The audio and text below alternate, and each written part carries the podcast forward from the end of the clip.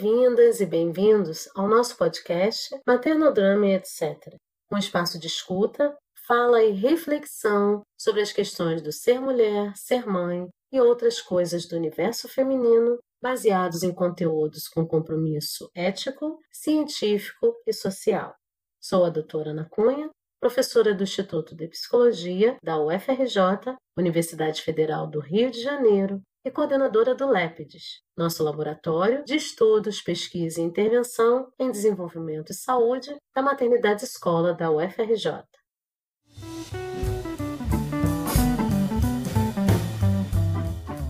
Neste episódio da série Etc., iremos tratar sobre um importante tema relacionado aos corpos femininos, a medicalização do corpo da mulher. É um tema complexo que influencia na vida da mulher de maneira multifatorial, envolvendo diversos aspectos. Falaremos sobre como a medicalização exerce um controle social do corpo feminino e como isso se desdobra sobre outros temas, como o lugar social da mulher, da maternidade e a experiência do par. Ficou interessado no assunto? Então continue ouvindo este episódio. Para entender melhor as ideias relacionadas à medicalização do corpo da mulher, vamos nos utilizar do termo biopoder criado pelo filósofo Michel Foucault. O biopoder se refere a uma forma de controle social sobre as pessoas e seus corpos. Como instrumento de controle social, pelo biopoder regula-se os comportamentos da população em relação à saúde, segurança, política, entre outros. Com isso, a medicalização corresponderia a um tipo de biopoder, porque através dos conhecimentos que produz sobre os sujeitos, exerce um poder sobre eles e assim constrói lugares sociais a partir desses conhecimentos e da produção de saberes.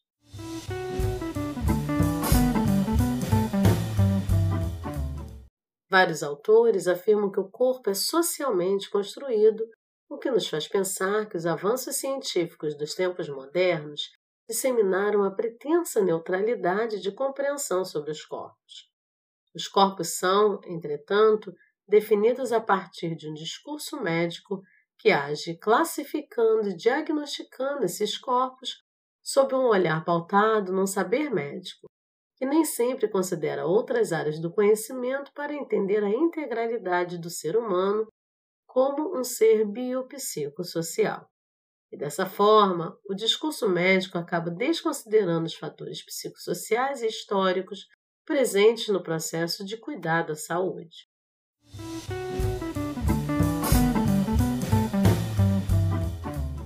Mas como esse controle age sobre os corpos femininos? Foco do tema de hoje. A partir do século XVIII, a medicina passou a ser mais convocada a falar sobre assuntos e problemas sociais, como o planejamento familiar, o casamento, infanticídio, o aborto, entre outras questões que colocavam a mulher e seu corpo em pau. Na época, o corpo feminino era convocado à maternidade e a medicina sustentou esse pressuposto. O discurso médico foi fundamental para disseminar e legitimar pressupostos acerca do papel feminino na sociedade, naturalizando assim a gestação, o cuidado e a criação dos filhos como atividades desenhadas para o exercício dos corpos femininos. Retomando o conceito de biopoder de Foucault, aliado ao discurso médico, percebemos como a produção destes conhecimentos e saberes sobre o corpo da mulher construiu lugares sociais e modos de subjetivação para um suposto controle social do corpo feminino.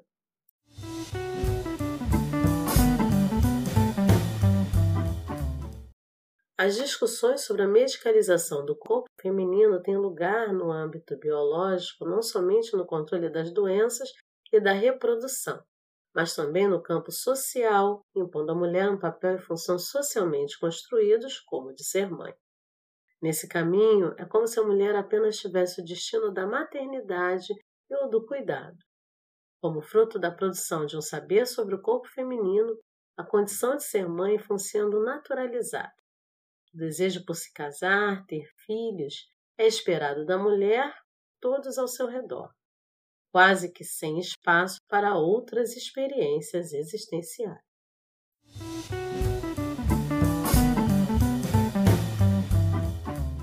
Com a regulação dos seus corpos, é garantido que a mulher cumpra sua natureza feminina, o de ser mãe. Foi então que, na segunda metade do século XIX, o discurso médico-científico adentrou a um campo predominantemente feminino, com os homens da ciência especialistas em mulheres ingressando no cenário de par. Assim eram chamados os ginecologistas e obstetras, que entram em cena desafiando o domínio e o poder das mulheres sobre seus corpos. Nisso, Através de práticas obstétricas, muitas vezes invasivas, o corpo feminino foi se tornando objeto de saber e alvo de poder. E é no início do século XX que os obstetras assumem convictamente que conhecem a mulher não pela sua anatomia e fisiologia, mas também pelo que mais se atormentava, o universo intocável da gravidez e do parto.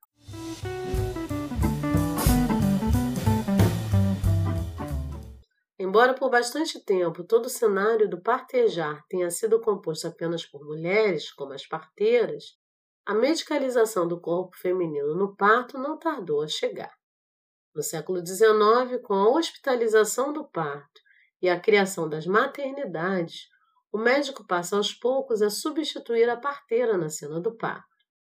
Mas foi apenas por volta dos anos 1820 e 1830 que houve uma maior aceitação das mulheres de saírem de suas casas para parir em maternidade. Com isso, entra em xeque a cultura das parteiras como pessoas possivelmente mais competentes do que os médicos para o exercício do parto. Parteiras e curandeiras se tornaram ameaças ao saber médico que se instituía na época. Por sua vez, a medicina obstétrica transformou-se em uma atividade reservada aos homens já que somente eles tinham acesso à educação universitária.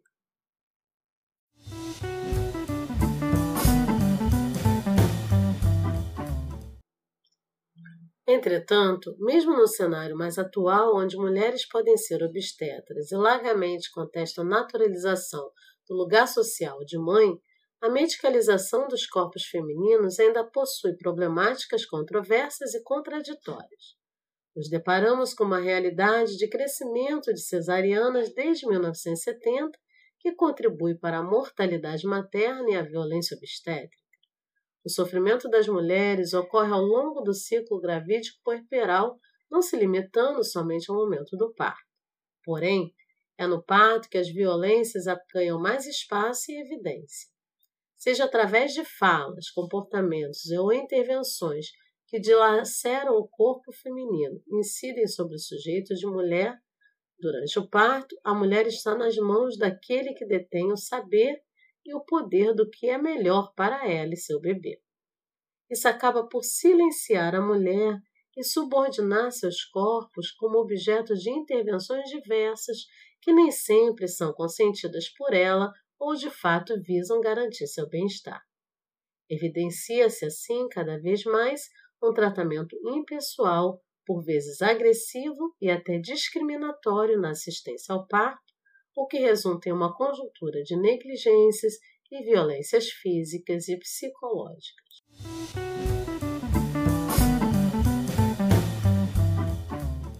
Temos as vidas e os corpos das mulheres medicalizados para a concepção, para o parto e até para a contracepção, mas sem o efetivo acesso a um cuidado integral à sua saúde física e mental. Caminho de reforçar a medicalização do corpo feminino, seja pelas cesarianas ou por soluções puramente científicas, impede que as mulheres sejam protagonistas de suas histórias e de suas escolhas. Perpetua-se assim a violência obstétrica, a desassistência e os sofrimentos diversos. Embora existam movimentos na direção de melhorar esse cenário, com políticas públicas que visam a humanização do cuidado ao corpo feminino, os avanços ainda são poucos comparados ao que é necessário. O Brasil lidera o ranking de número de partos cesariano, sendo uma das taxas mais elevadas do mundo. A mortalidade e a violência atravessam a vida das mulheres brasileiras com recortes de classe social e de raça e cor. Essas práticas que circulam a mulher e o parto precisam ser olhadas de forma multidimensional, contextualizando-as social e historicamente.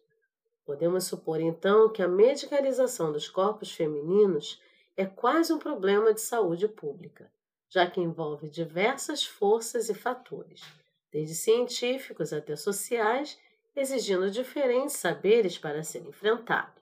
Trata-se de respeito aos direitos humanos, a igualdade de gênero, a cidadania e garantia de acesso à saúde de qualidade.